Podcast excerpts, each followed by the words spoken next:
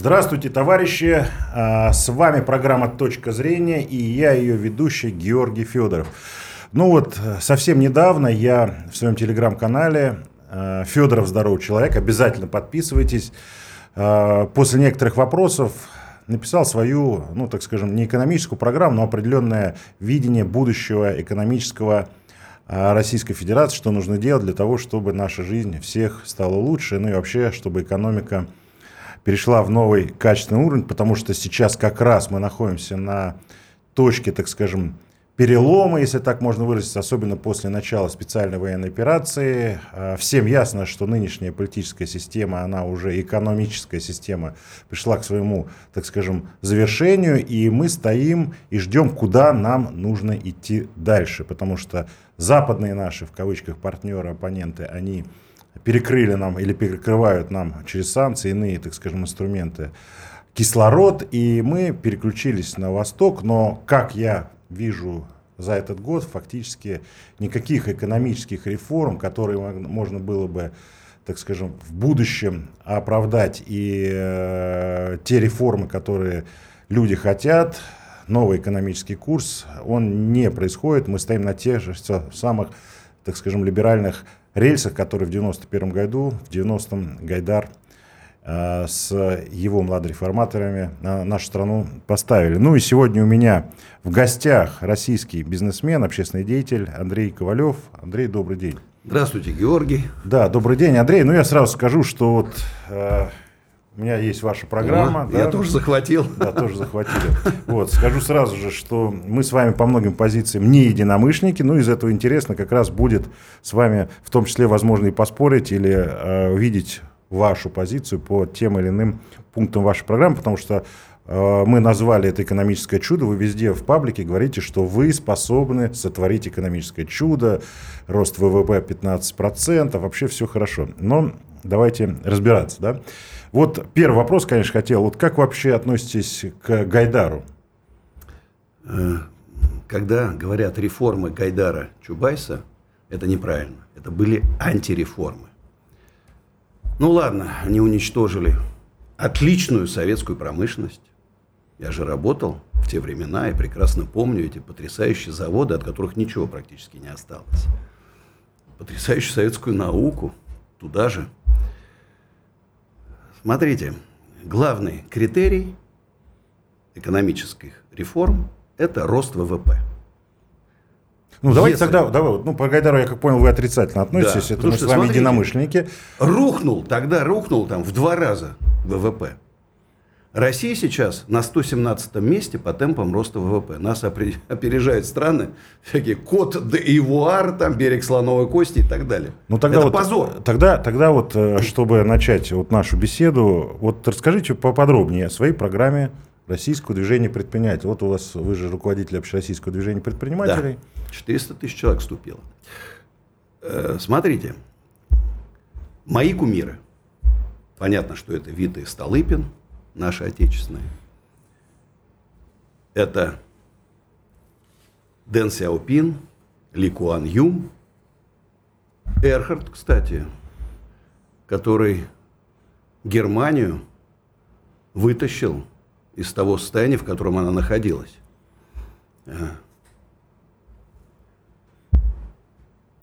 Ну, и еще ряд деятелей, там, скажем так, э, которые проводили менее значимые экономические реформы. Россия самая богатая страна в мире. Вот никто не будет спорить. Ни у кого нету столько земли, нефти, газа, золота, платины, воды и образованных людей.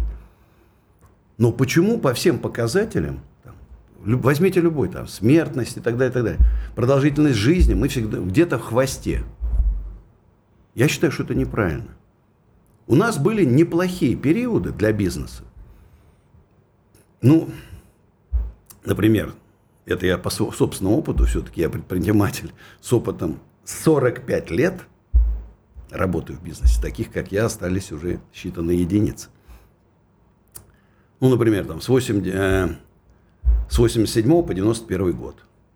Кредит 2%, налог 2%, и абсолютно пустой рынок. Я занимался производством мебели, у меня темпы роста были примерно 300-400% каждый год. 300-400%.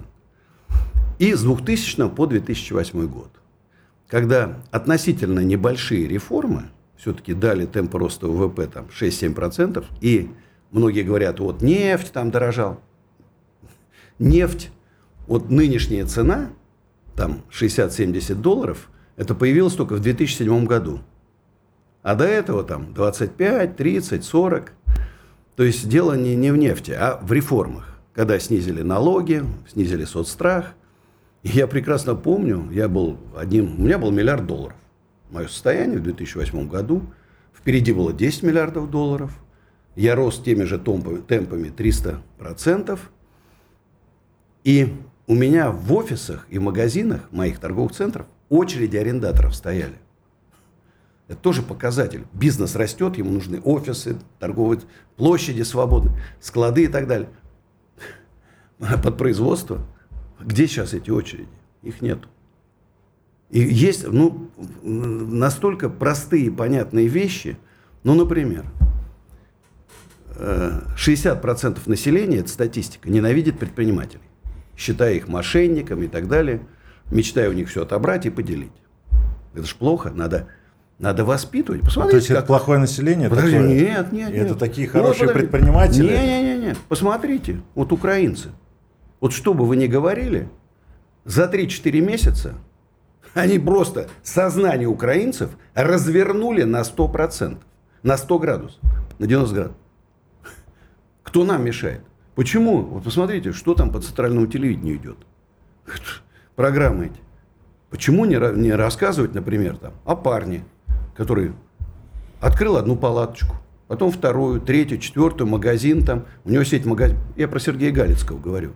Почему не говорит про парня, который открыл там в гараже у себя какую-то мастерскую, а у меня сейчас уже сеть там ав- автоцентров. Об этом никто не говорит, нету. И предпринимателей только плохо. Поэтому первый пункт моей программы реформ – это поднять престиж предпринимательской деятельности. Вот это, наверное, главное. Большой большой раздел это налоговая реформа. Вот, давайте это чуть позже, мы просто я вот прямо вот по этим по пунктам пройдемся, да? Давай. Вот э, здесь я вот читаю у вас о том, что э, примерно то же самое сделал президент США Рональд Рейган, ну и соответственно, да, да. видимо, э, Маргарет Тэтчер вам тоже очень близка с точки зрения экономических реформ. Вот в чем, например, принципиальная программа ваша отличается от э, Тэтчера и Рональда Рейгана. Ну, и в то же время... Не упоминаю э, нигде. Ну, они же, в принципе, так сказать, Смотрите, такие вот братья, сестры. Смотри. Сейчас, секундочку. И вот вы говорите о том, что Гайдаровская реформа, с чем я абсолютно согласен, так называемая реформа, она просто убийственно убила нашу страну, экономику, промышленность и так далее. И мы вошли, так скажем, в очень тяжелый период, как бы, от которого до сих пор сейчас не можем выстоять. Но э, мы же помним, что вот это вот правительство младореформаторов, она как раз опиралась на принцип принципы, которые вроде бы вы говорите свободного рынка, а, разгосударствления и так далее. Вот в чем принципиальная разница, именно принципиальная между вашей программой, программой то, что говорил Гайдар? Ну, даже не, не, это невозможно сравнивать. Знаете, программа теоретиков, ни один из них никогда не работал в реальном бизнесе ни одного часа. Ни одного часа. К тому моменту, например, я уже ну, пусть в малом бизнесе в советское время, э, э, до, до Гайдара, да, до легализации бизнеса, я уже несколько лет поработал, производя мебель. Э, у меня 2000 человек работало в том же самом 91 году, когда начались эти реформы. То есть были люди, которые уже понимали в бизнесе. Но почему-то, находясь в глубоком запое, Ельцин взял Бурбулисов, Чубайсов и так далее. Поэтому получили то, что получили. Это к реформам отношения не имеет. Решение отдать за ваучеры всю советскую промышленность, это просто глупость, это преступление. Вместо того, чтобы сохранить эти мощные холдинги, на тот момент, вот смотрите, весь мир укрупняется. Э, скупают своих конкурентов там, да. Э, Убивают все, ну, смотри, все, все растет и растет. Корпорации все крупнее и крупнее. Там э, с три, триллионами долларов уже капитализация. Наш «Газпром» – это мелочь пузатая рядом. Смотрите, а у нас, ну, например, где я работал, Министерство лесной промышленности Советского Союза. Огромная корпорация. Они взяли, разбили, раздробили на кусочки. Половина сразу обанкротилась, потому что они не, не умели работать в условиях рынка. Не умели. Вместо того, чтобы это сохранить, да, нужно было добавить там, ну, современного дизайна, маркетинга, менеджмента, без сомнения. И приватизировать начинать целиком эту всю огромную корпорацию. Мы бы конкурировали на мировом рынке. Откуда деньги? На, Слушайте, на приватизацию. А зачем не приватизировать? Деньги на приватизацию нам не нужны, они наоборот собирали эти деньги. Не, ну как то кто, кто купит, кто собственник? Когда у нас в тот период времени уже, у нас же не было собственников, Подождите. класса собственников, те, кто могли бы купить. И вот мы получили залоговые аукционы, когда по дешевке раздавали своим близким. Залоговые аукционы это э, вообще не имеет отношения вот к теме наших. Это просто подарили близким людям. Причем здесь реформа? Взяли огромные куски собственности, Наверное, может, коррупционная схема была какая-то. Подарили своим близким друзьям. Какое это имеет отношение к реформам? Ну, просто, э, если бы мы в то время представителям правительства назначили бы не Гайдара, а Андрея Ковалева, ну, просто вот несколько цифр, чтобы понимать. 78 год. Приходит к власти Дэн Сюопин. Китай – это пустыня. Они убили воробьев, червяки сажали, да, да, значит, да. урожай, каждом доме, в каждом Литейные. доме домно. Да, литейные цифры. Ну, это там концлагеря и так далее. Это... И вдруг приходит дедушка, 78 лет, ортодоксальнейший коммунист. Дэн Сёпи, я с его дочкой говорил часа два, тут была у меня беседа, потрясающая, конечно, беседа. И вот он говорит, мы сделаем Китай великой страной. Вот чтобы вы понимали, в 1978 году Советский Союз произвел 2 миллиона автомобилей, а Китай, ну, тысяч пять. Тысяч пять. В прошлом году Китай произвел 44 миллиона автомобилей. И каких автомобилей? А мы 690 тысяч. Вот, есть реформы и нет реформ. Вот отличие. Если, и еще раз, у Китая не было промышленности, когда Дэн Сяопин начал. А у нас была потрясающая промышленность. Если мы в 91 году, а уже было э, э, китайское экономическое чудо, уже было понятно, уже было понятно, что надо делать. Вот если бы они воспользовались хотя бы опытом китайским, я уж про Сингапур молчу, мы бы имели страну, лет через 8 мы обогнали бы Америку. Ну вот вопрос. Вот вы сейчас э, сказали о приватизации. Вот в вашей программе там написано о том, что, э, поправьте меня, если я не прав, да, что, в принципе, всю собственность надо да. передавать предпринимателю. То есть вы поддерживаете Продать. приватизацию. Смотрите, ну еще раз. Почему вы ее Сейчас остались-то кусочки. Что сейчас приватизировать? Которые неэффективно управляются. Тогда еще были советские управленцы. Советский директор предприятия и нынешний, советский министр и нынешний, это, это, это космические отличия. Вот я лично был знаком с несколькими министрами. Это люди были, которые прошли путь. Вот посмотрите биографию министра промышленности и биографию любого министра министра Советского Союза. Ну, биография Рыжкова, например, с обычного рабочего до премьер-министра. Не, подожди. Институт, Директор, мастер, да, замначальника да, да. цеха, начальник цеха, значит, замдиректора, потом его там, ну, например, там, в райком партии поработал. Директором небольшого предприятия. Директор небольшого предприятия, его поработал, его в министерство взяли, начальник отдела. Начальник отдела на крупное предприятие идет или на объединение. В какой-то момент он мог затормозиться. Но вот давайте вспомним, что такое сталинские наркомы. 41 год. Наступают немцы. Представляете? Огромное количество беженцев, да? Надо подвозить технику на фронт, снаряды. Три тысячи, можете проверить в гугле, три тысячи предприятий было демонтировано, погружено на железную дорогу, привезено за Урал, и через два месяца они начали выпускать танки и самолеты. Нынешние, вот я на спор готов, разберут один завод только, не три тысячи, один – половину по дороге украдут или потеряют, и через два года он только заработает. Но все-таки по поводу приватизации. Почему вы выступаете за приватизацию? Попадут ли эти, эти предприятия в добропорядочные руки, а не будут разобраны, как это мы до этого были? Смотрите, почему? Я... Предпри... Почему за, за, предпри... за, извиняюсь, приватизацию? То есть об этом Кудрин говорит, о приватизации, об этом говорят э, Набиулина и прочие, так скажем, наши политические оппоненты. Потому что наше государство не умеет эффективно управлять собственностью, которая ей принадлежит. Раз. Во-вторых, государство конкурирует с частным бизнесом. Ну вот в Москве, например, появляется много рынков московских. Москва активно сдает недвижимость в аренду. Зачем? Государство должно определять условия ведения бизнеса, а не заниматься само бизнесом. Все а, американские крупные корпорации, оборонные, все частные. Все частные. Оборон, Боинги, Локхеды и передаем так частные далее. руки.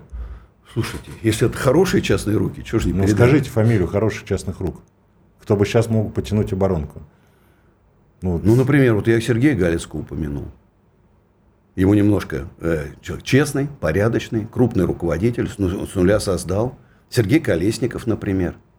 Понятно, что им нужно э, в оборонке еще разобраться. Но э, речь идет, конечно, о спокойных временах.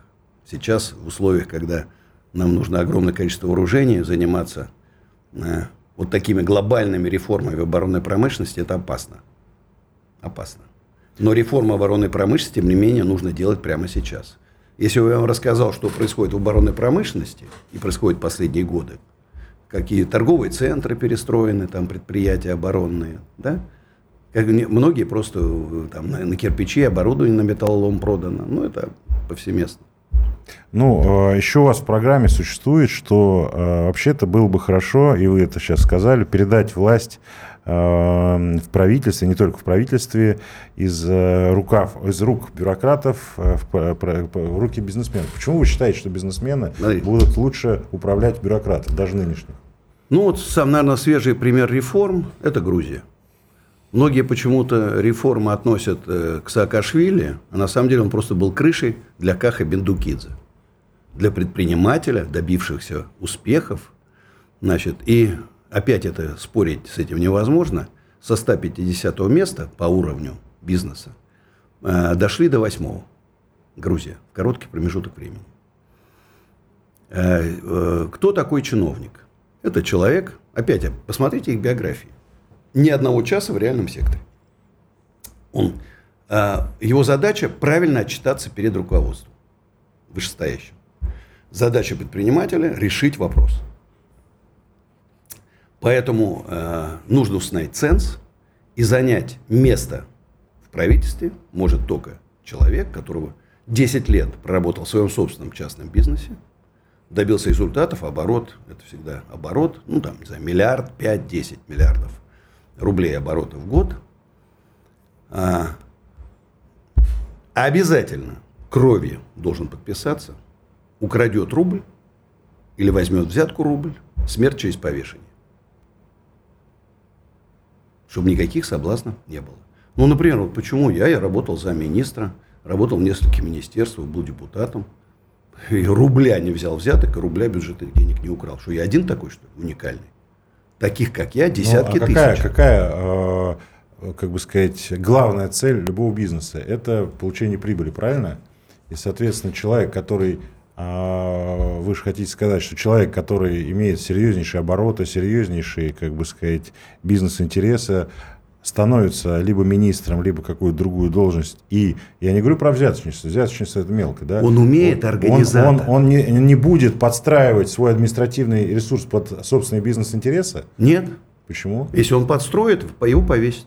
Не, но это же не, не обязательно воровать. Я говорю, Именно что в стране- Но, но мы же все понимаем подожди. про лоббистские всякие вещи, Ребята, которые позволяют дорогой, человеку, вот, который нет, находится м, на какой-то должности, Вот свои был я, да, предпринимательские способности. Я получил возможность отраслью руководить. Это на порядок. Мой, мой собственный бизнес рухнул. Это я работал за министра за полтора года. Мой бизнес упал в ноль. Потому что я все свои силы отдал работе. Я много сделал там чего интересного. И я уверен, что я не, я не буду говорить, что мы миллионы найдем таких людей. Но условно тысячу человек мы точно найдем. Ну, вот, например, там Дерипаска, Потанин, Абрамович. По вашим критериям подходят для того, чтобы управлять государством на политическом уровне? Подождите. Ну, они же все в реальном секторе экономики. Смотрите, эти люди уже оторвались. Они уже в космосе. Кто из них за последнее время сам лично создал предприятие, построил цех, подключил коммуникации, наладил выпуск продукции, сделал рекламу? Ничего. Это люди уже в космосе. Все. Так, космонавтов Они не уже назначают, реально... да? Нет, я же говорю, подожду, я же сказал, человек 10 лет в частном бизнесе, оборот миллиард, 5, 10, 15. Ну, давайте, по А это уже Вы, космос. Галицкий, еще кто? Если я, зачем мне подставлять людей? Я сейчас начну перечислять, кто-то скажет, о, я могу сказать, что на каждое место министра у меня есть 3-4 кандидатуры Предпринимателей. из предпринимателей. Да. Так, хорошо. Вот вы говорите о гарантиях частной собственности, которые здесь, вот, ну, в вашей программе, я так Ну, я, быстренько- знаете, 8 попыток против меня, крупных попыток рейдерских захватов. Я знаю, что такое гарантия частной собственности. Если бы жесткое правило, кто-то делает попытку рейдерского захвата, а их в нашей стране сотни тысяч. Ну, и и на Западе тоже существуют рейдерские. Произо- Ну, нет, такого, такого масштаба нету, близко даже. Там жесткая правовая система, там это просто невозможно. Так вот, если бы этот человек, который только попробовал, его сразу в тюрьму отправляли. Желающих уже через год бы не, не было бы ни одного. Вот классический пример – это пирамида. В нашей стране на сайте Центрального банка 10 тысяч только официальных пирамид. Четыре уголовных дела, ни одной посадки. В Америке создал Медов там 40 лет назад пирамиду, получил 150 лет, и, кстати, до копейки вернули всем деньги пострадавшим. До копейки. И только вот сейчас недавно возникла новая попытка пирамиды, два американских китайского происхождения. Значит, одному 220 лет дадут, другому 250. И уверен, еще 100 лет не будет попыток. Жесткое противодействие. Ну, а что делать с э, залоговыми акционами, с той приватизацией, которая... Ну, смотрите, э, по справедливости, как в Грузии. Значит, э, владельцы той частной собственности, которую они получили, не надо ничего отбирать, ничего. Просто заплатят некий там, бонус в бюджет. Все. Справедливый. Мы его посчитаем. Хорошо. Вот э, дальше вы говорите, что частники, ну, я как понимаю, да, всегда лучше управляют, чем э, государство, да? Да. Ну, вот вы же сами себе противоречите в плане того, что вы же сталинских наркомов вспомнили, и нынешних, э, в том числе, бюрократов и предпринимателей, которые, ну, олигархов, так скажем, да, Смотри, которые... Я которые... все понимаю. Смотри, Да, здесь да. вот очень важно понять.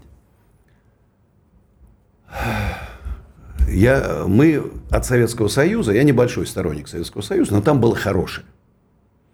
Там комсомол, например, пионерия а, и система отбора кадров. Мы вот это хорошее выкинули, а плохое оставили. И вот эта система сейчас, это просто как попки какие-то выскакивают, друзья, знакомые, там еще что-то. Но Невозможно попки, понять, чьи-то как бизнес-интересы они я- да- да- представляют. Да, вообще непонятно, как они попадают на высокие государственные должности. Не в результате вот этого отбора, который был, и попадали наверх только реально монстры, опытнейшие организаторы. А сейчас я смотрю, мне там плакать хочется. Ну, все же, как бы, вот э, по-частному. Вот смотрите, был такой, э, я на нем работал, да, э, и на некоторых заводах ЗИЛ, да, был Да. серп и молот, Да. металлургический завод, был калибр. И еще я работал на множество- ЗИЛе. Да, я тоже там. И было очень много-много-много, э, с- я не побоюсь слова, я у себя опять в канале написал, э, десятки, если не сотни всяких предприятий, заводов, которые были уничтожены. Вот сравнение. В Советском Союзе ЗИЛ, я думаю, сейчас бы был бы востребован, да, вот эти вот грузовики и прочая, так скажем, продукция. Пришло в частные руки, и что мы видим? Вместо а, нормального завода серпомола, подожди, ЗИЛ, ну, калибр, мы видим Ну, неправильно застройщиков. перешел. Я же не... Надо было все Министерство автомобильной промышленности преобразовать в акционерное общество и потихонечку кусочками продавать, там, не знаю, а Крайслеру, а как Форду и так далее. Ну вот принцип, например, еще раз повторюсь, э, ну вот хороший предприниматель, с вашей точки зрения, взял управление ЗИЛом, и вот у него есть выбор, либо выстраивать какую-то инфраструктуру, а мы же видели там целый Не, подожди, город опять, либо, всё- либо, либо построить Не той стороны, человеники. подожди, не с той стороны заходишь. Еще раз. Если бы была принята моя программа реформ, да, в 91 году, лучше бы, конечно, там, в 78-м, но хорошо, в 91-м. Во-первых, сохранилось бы вот это а, Министерство автомобильной промышленности. Все заводы, которые производят комплектующие и так далее, они бы все работали. Мы бы через какое-то время какую-то маленькую часть продали бы Форду, Крайслеру или кому-то. И они принесли- бы свои новые модели, новые современные технологии и так далее.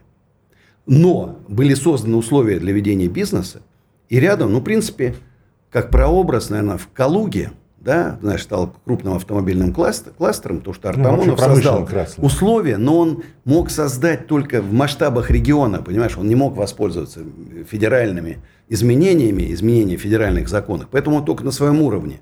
Просто давал визитку, э, э, снимал местные налоги, делал бесплатные подключения, землю и создал такой автомобильный кластер, э, который пока был, он практически сборочный был, потому что все комплектующие в основном там, там процентов 70 привозилось из-за границы.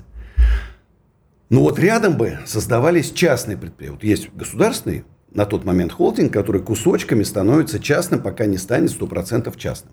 К этому времени он уже был частный. Этот. Но он, он конкурировал бы с Тойотой, Фордом, не знаю, Теслой, там, понимаешь, с, с крупными. А сейчас наша автомобильная промышленность с кем может конкурировать? Ни с кем.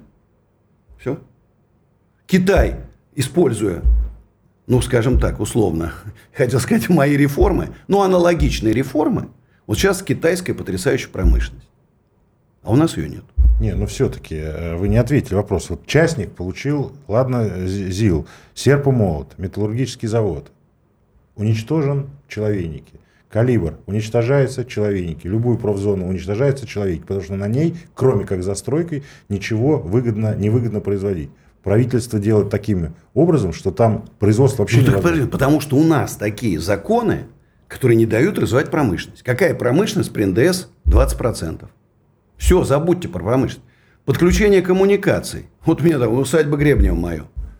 Электричество 100 миллионов, канализация 160 миллионов. И согласовывать надо два года только. Вот, кстати, насчет строительства. В Арабских Эмиратах, вот ты решил строить дом, через два месяца начинаешь строить дом. У нас хорошо, если через два года начнешь. И у нас вот так все. У меня, э, например, там, в 2002 году у меня было 100 тысяч квадратных метров. Управлял 4 человека. Сейчас надо человек 60, чтобы управлять таким количеством метров. Огромное количество согласований, инспекций, контроль, проверок. Это ужас какой-то творится. Ужас просто. Бизнесом невозможно заниматься. Убрать это все. Сейчас, ну, следующим этапом, но вот все-таки тогда, э, ладно, э, перейдем к налогу. Вы несколько раз mm-hmm. говорили, у вас здесь написано такое слово, цитирую, регрессивная шкала налогообложения. Да. Ну, то есть те, кто получают больше, должны меньше платить, да? Да. Смотри, вот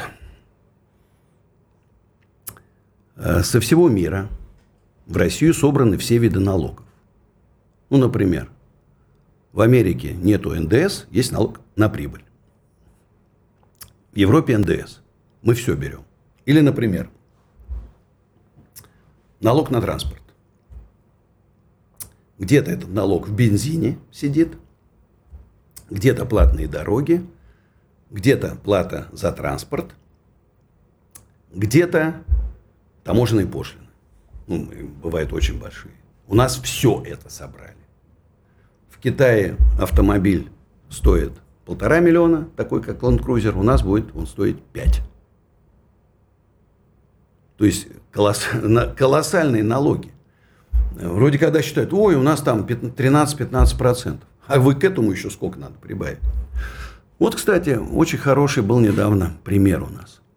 Кстати, если Рейгана вспомнить, вот э, мы же вспоминали его, что такое рейгономик. Пришел Рейган, Америка в упадке. Он снизил налоги два раза, и через три года собирали налогов уже больше за счет роста деловой активности. А вот у Но нас он же недавно... еще довольно-таки серьезно социальную сферу порезал.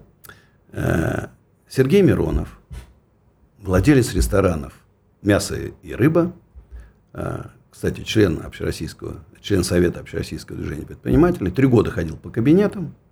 Он такой это настойчивый. Родственник? Это родственник Сергея нет, Михайловича? Нет. Так, угу. Ну, я такой, знаешь, шашками порубать. А он такой вот. И вот он. Представляешь, добился отмены НДС для ресторанов с оборотом до 2 миллиардов рублей. И снижение отчисления соцстрах с 30 до 15 процентов. Помнишь, я говорил, у Рейгана через три года налогов больше собирали. Результаты фантастические. Вот это настоящее русское экономическое чудо. Э, обороты ресторанов выросли в два раза. В два раза. Зарплатный фонд вырос в два раза. и на 2,5 миллиарда рублей в первый же год собрали налогов больше. Знаешь?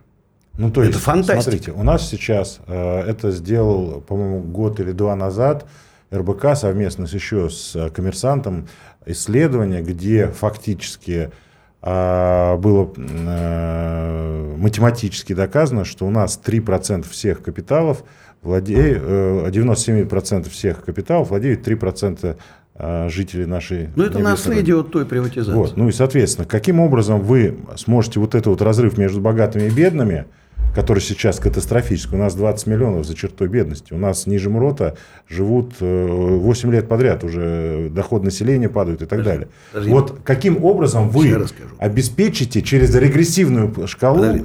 социальную подожди. справедливость? Вот давай, сейчас все-таки закончим. Я предлагаю отменить огромное количество вот этих налогов, поставить один главный. Налог с оборота. Малое предприятие платит 4, процента, ну, с оборотом до миллиарда рублей. Например, не надо придираться, у меня тут точные цифры есть, до 10 миллиардов 3%, там, свыше 100 там, или до 100 2%. Э, То есть сумма денег ты платишь больше, а процент меньше. Вот сейчас вы дошли до 200 миллионов рублей оборот. Вы, когда на упрощенке ты находишься, если вы хотите развиваться дальше, а переход на общую систему, у вас налоги вырастут пять раз.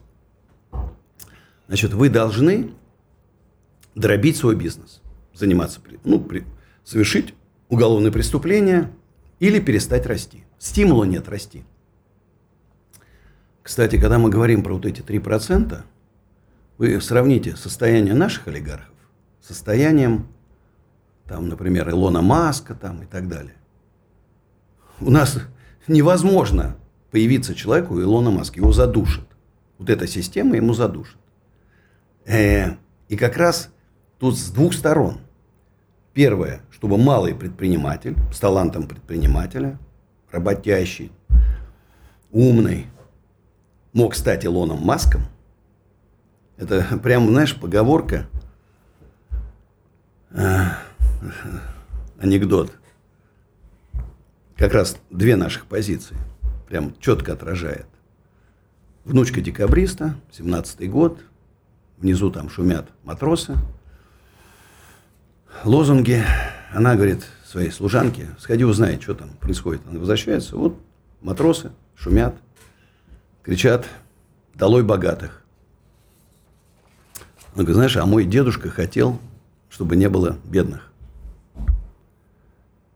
Мы должны дать возможность любому, повторю, талантливому, умному человеку стать богатым. Но тот, который, человек, который в силу определенных условий да, не может добиться успеха, он должен жить в комфортных человеческих условиях. Один человек, когда ему там долго рассказывал про реформы, он сказал, о, сильным работу, слабым заботу. Ну, все-таки по процентам налога. Я вот, например, выступаю за прогрессивную шкалу налогообложения на доходы. Да? Вот э, во Франции так, в других некоторых европейских странах таким образом. И, соответственно, за счет этого происходит, как бы сказать, сдерживание капитала, который, если его не сдерживать, будет, ну, у ну, него свои ну вот Илона Маска. Что, плохо, что у нас в Америке есть Илон Маск? Что есть в этом плохого? Создал мегакорпорацию и не одну причем. Ну, кроме, Америка может кроме, им кроме Илона Маска, а у нас невозможно с вашей шкалой прогрессивной. У нас последние разбегутся и так уже уезжают а толпами. Кто у нас здесь платит? У нас все эти олигархи, они фактически находятся в офшорной зоне. И они и так выходят. Да, а как, зачем тогда твоя прогрессивная шкала, если они платят в офшорной зоне? Так они и так будут. Не, подожди, подожди, подожди. Существует Значит, ты придумаешь фикцию Нет, некую. не фикцию, конкретно. Значит, а под я нее считаю, попадут. Я считаю, что, раз... например, вот ваше, я ну как бы не на личности, просто ваше состояние, которое вы, как бы сказать, с него налоги платите 13%, и, состо... ну, и бедный человек, который, как бы сказать, работает, это несправедливо, что у вас одинаково. Нет, подожди, подожди. Вот мы опять остановим, говорим о разных вещах. Э, если говорить о налогах на зарплату, у нас есть одна серьезная ошибка. А, у нас налоги платит предприниматель по месту нахождения да. предприятия. Знаю. А у нас примерно 30% населения ну, живет в Подмосковье, работает в Москве. живет там в Свердловской области, рядом работает в Екатеринбурге. Это повсеместно. И, и когда, например, главе Щелковского округа, где находится моя усадьба Гребнева, приходят люди и говорят, слушай, а почему у нас поликлиники хуже, чем в Москве, детские сады хуже, чем в Москве, там школы хуже. Ну, действительно, там. Москва же богатая. Я уже говорю, а что у нас гранита нету столько, как в Москве? Ну, говорит, так вы же налоги платите там. Что, ко мне какие претензии? Налоги должен платить гражданин по месту жительства. Общая ставка всех отчислений пенсионный соцстрах 8%. 8%. Зачем нам нужны вообще пенсионные? Зачем фонд? Зачем он нужен? Эти граниты и так далее. Дайте Сберу, передайте функции Сбербанку, ну, как самому IT-продвинутому банку, или Тинькову, кстати. Они за возможность поддержать пенсионные бюджетные деньги два дня, два дня, бесплатно будут раздавать. А эти дворцы продадим. Заработаем Ну, по поводу денег. пенсионного фонда я согласен, он вообще неэффективный, его надо... Ну, вот я говорю, это бессмысленное, это, зачем? Это, ну, давайте Сейчас вот теперь... же все на IT, зачем искусственный интеллект, там не нужны эти толпы ну, людей. Э, вопрос. Вот вы здесь, э, написано у вас, ну, я так стараюсь, чтобы максимально. Я сам был, когда член общественной палаты, я был зам руководитель комиссии по социальной политике, трудовым отношениям, мне очень важно. Вот у вас здесь написано такое предложение, что нужно трудовое законодательство, реформу провести трудовое законодательство. Во-первых, хотелось бы пояснить, что вы имеете в виду, да, и чем не устраивает нынешнее законодательство. А вас все устраивает трудовое законодательство? Нет, я вас спрашиваю. Не, не, вы сегодня ко мне все? в гости пришли. Если вы считаете, что там ничего менять нет, не надо, нет, нет, я считаю, не будем. Нет, ну давайте, как бы я хотел с вас, вас сначала услышать. Я считаю, что наоборот, в внутреннем трудовом законодательстве необходимо усиливать права трудящихся, работа профсоюзов и так далее. Видимо, у вас я только за. Зрения. Нет, Нет профсоюзы Нет. обязательно должны быть. Их роль должна быть высока.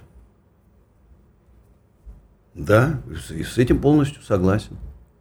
Но у нас вот посмотрите в Госдуме сейчас. Ой, давайте там многодетным семьям, чтобы работали 4 дня. Кто теперь будет многодетную маму брать на работу, если она работает 4 дня, а зарплату получает как все? Или давайте, что невозможно уволить многодетную маму.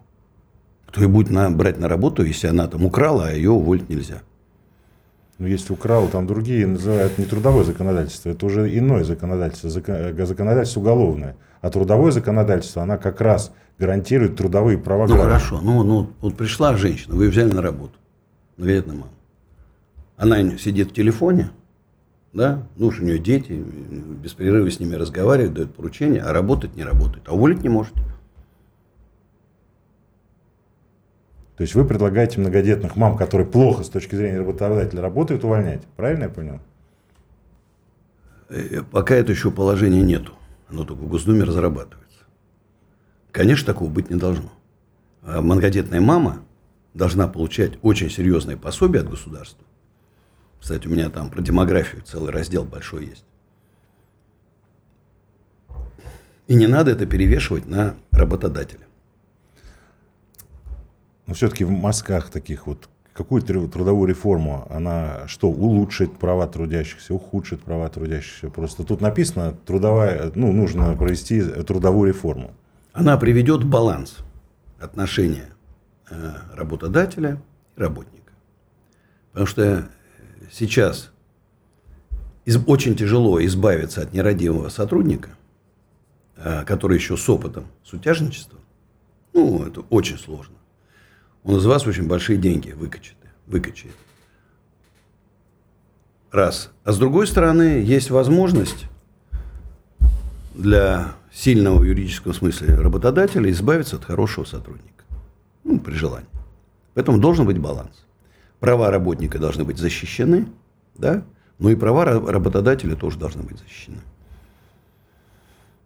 Ну, я как бы в жизни своей встречаю чаще, когда Ну, есть, конечно, какие-то, наверное, жулики не, недобросовестные, которые даже занимаются бизнесом таким образом, в кавычках, конечно. Когда Это мошенники, да, не предприниматели. Ну, да, ну, я имею в виду, которые туда в, э, начинают работать в каком-то предприятии, потом там занимаются шантажом и так далее. Но в целом-то я больше встречаю людей, которые, я, например, лично, да, были обижены а, именно нарушением закона со стороны работодателей со стороны предпринимателей. То есть предприниматель, чтобы увеличить свою прибыль, он уже смотрит такими другими категориями.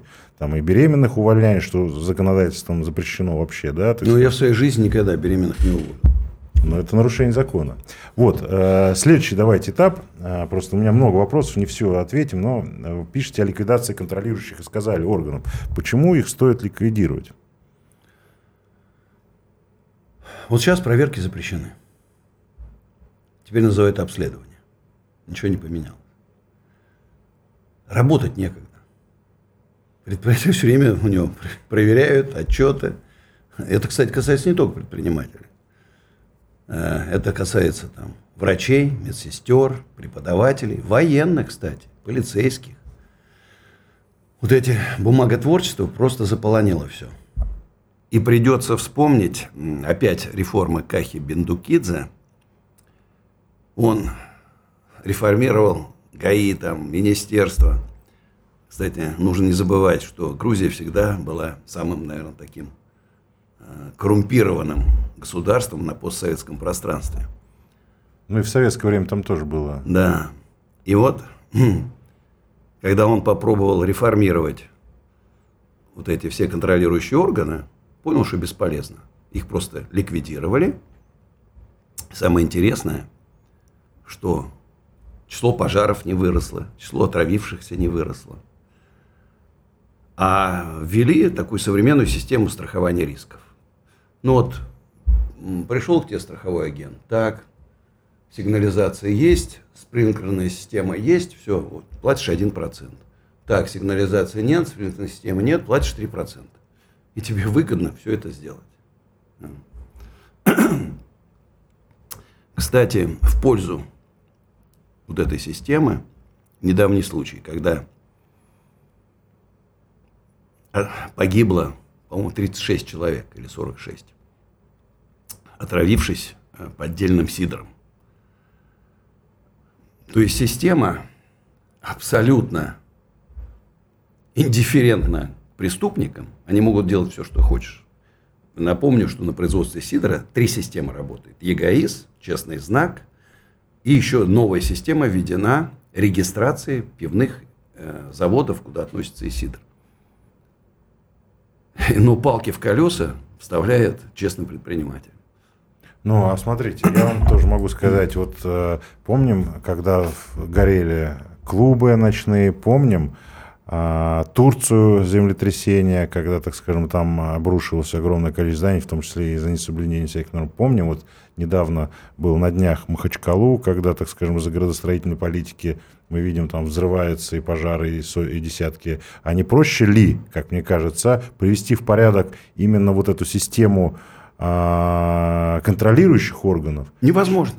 Ну, то есть, грубо говоря... Невозможно. Если, ну, то есть, если мы уберем, вы считаете, что все предприниматели сразу честно под Нет, вот скажут, давайте строить по нормам? Нет, просто она не работает, эта система. Ну, а та, которая... Преступник, еще раз Если говорю. государство оттуда убрать, она заработает, какая система-то? Ну, ничего Страховщик, смотрите, страховщик, мы же, должны... страховщик же тоже может быть подвержен должны... коррупционным составляющим. Нет, мы должны бороться с преступниками, да, и дать возможность честным предприятиям работать. Все очень, на самом деле очень просто. Ну а если риски огромные, там в строительстве еще. А я подожди, у меня же есть исключения. Например, школьное питание надо проверять, серьезная вещь. Взрывоопасные предприятия, там атомная промышленность и так далее. Там все это написано.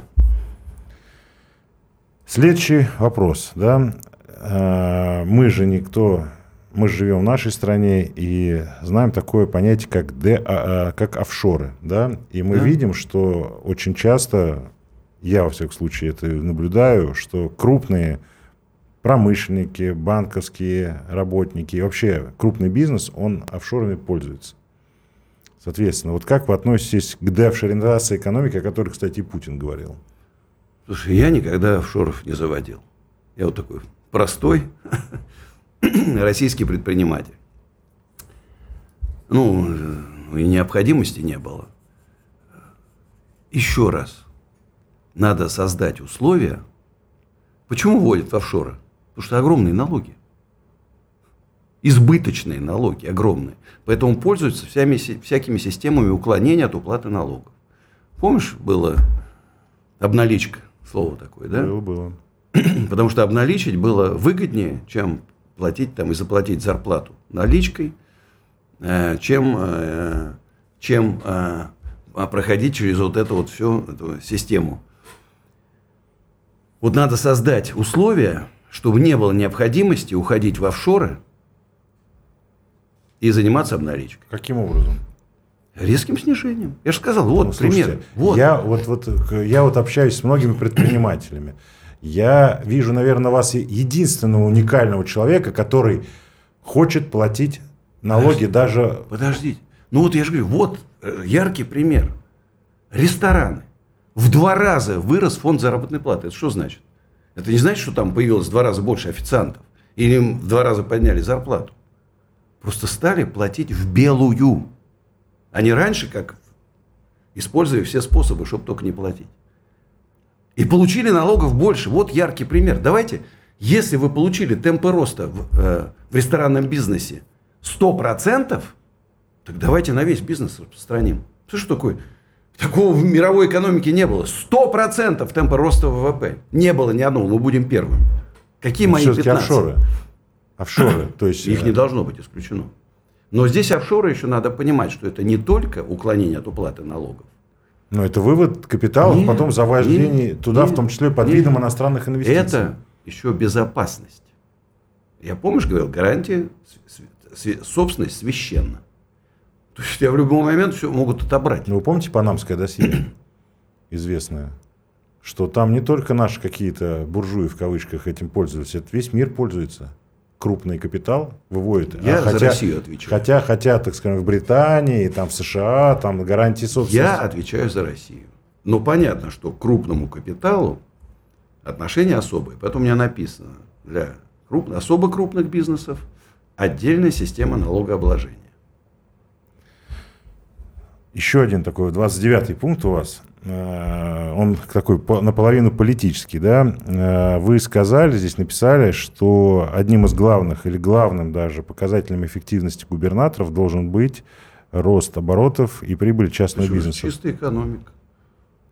Ну, то есть, предположим, э, губернатор условный какой-нибудь из Иркутской области завозит, условно Иркутской, да, завозит туда китайцев, которые вырубают лес, предприниматели и так далее. И у него по этим критериям высокий показатель, а по другим критериям он обвалится, по социальным и так далее. То есть это самый лучший критерий оценки человека. Я вас уверяю, нет. Ну, то, что вы опять говорите, преступление, китайцы незаконно Ну, вырубают почему лес. незаконно? Он может и законно их сюда Ну, завести. подождите, у него растет число рабочих мест, поступление налогов. Естественно, там у него начинают инвалиды, значит, получать больше многодетные мамы. Если у него больше денег в бюджете, у него все гранитом начинает там покрываться, там, знаешь? А Шикарные открываются. Ну, там про гранит мы театры, уже в Москве видим, как покрывается все гранитом. театры шикарные открываются. Ну как, ну это сказка. Ну, то есть, если Этому говоря, губернатору памятник при ну, жизни. то есть, губернатор продает, условно, свою область э, предпринимателям из ближнего зарубежья. Значит, продает. Ну, то и значит. Ну, подожди, он привлекает иностранные инвестиции. Что значит продает? Ну, то и значит. Он, это- он весь Китай построен на иностранных инвестициях. Ну и что? У них сейчас в два раза больше Ну, доход. там в, в том числе и существует Доход протекционизм. граждан в Китае больше в два раза, чем в России. Уже. В нищем Китае еще недавно. Знаешь, вот это вот, а что вот государство решит все вопросы. Где вы такое государство найдете? Нет у нас такого государства. У нас что, не, не тыркнись, везде проблемы. Вот курс Центрального банка. Вот как заниматься бизнесом, экспортом и импортом в нашей стране?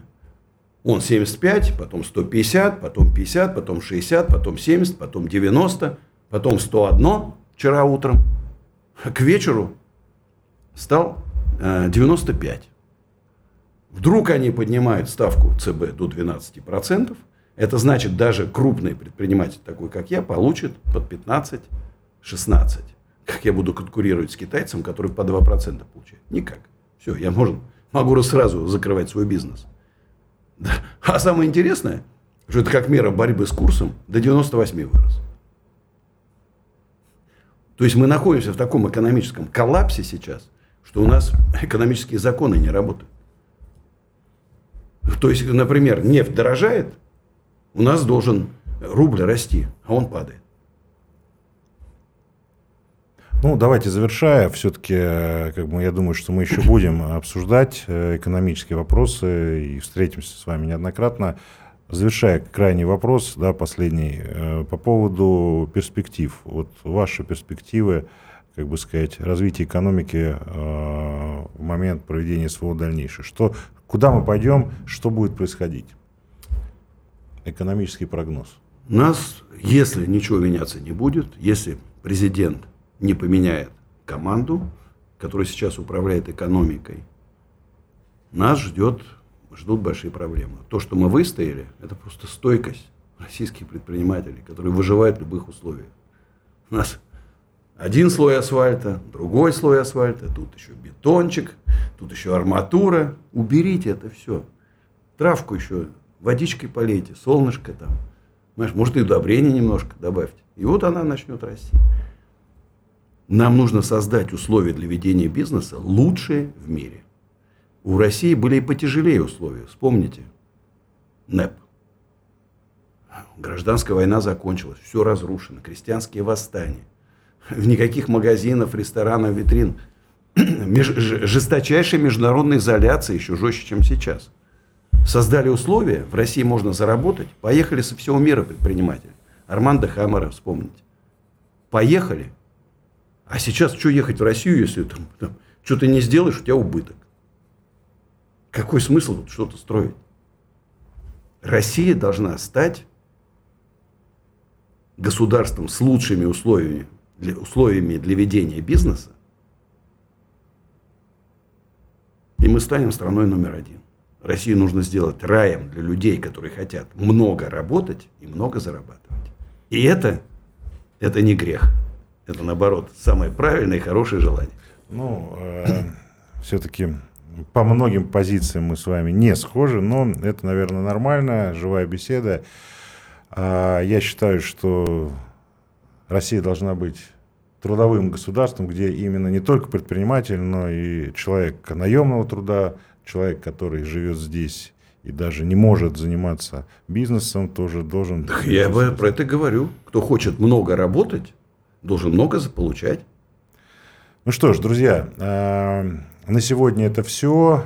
Э, у меня был в гостях предприниматель, э, общественный деятель, человек, который уже давно, 45 лет, еще с советских времен занимается бизнесом, Андрей Ковалев.